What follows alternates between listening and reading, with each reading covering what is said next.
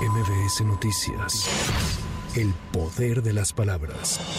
La Administración Federal de Aviación de Estados Unidos regresó la calificación de seguridad aérea a México a categoría 1 luego de más de dos años de trabajo entre las autoridades de aviación civil de ambos países. Con esto, México puede agregar nuevos servicios y rutas a Estados Unidos y las aerolíneas estadounidenses pueden reanudar la comercialización y venta de boletos de vuelos operados por aerolíneas mexicanas.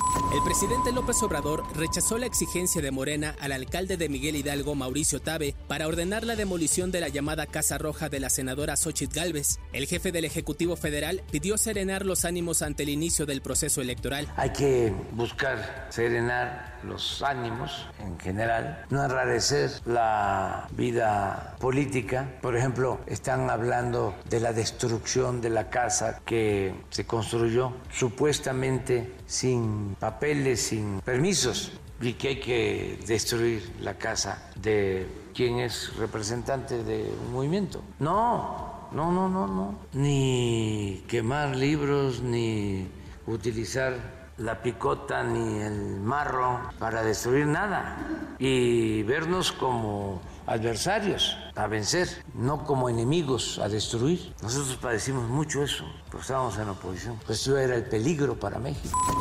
Delfina Gómez Álvarez rendirá protesta esta tarde como nueva gobernadora del Estado de México ante la legislatura local. Sin embargo, su función como gobernadora constitucional inicia legalmente desde el primer minuto del sábado 16 de septiembre. Se prevé que a la toma de protesta asista el presidente López Obrador. La Secretaría de Relaciones Exteriores toma nota con gran preocupación de la decisión de la Corte Federal para el Distrito Sur de Texas de declarar inconstitucional el programa DACA que impacta en su gran mayoría a personas mexicanas. Indicó que los y las Dreamers han contribuido de manera significativa al desarrollo económico, social y cultural de Estados Unidos y añadió que dará seguimiento al proceso judicial que continúa y se reforzará la asistencia y protección consular que requieran.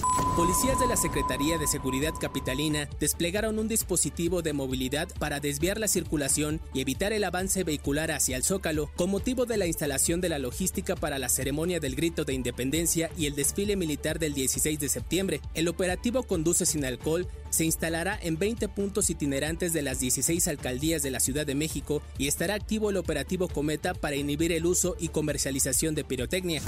Para MBS Noticias, Giro Montes de Oca. MBS Noticias. El poder de las palabras.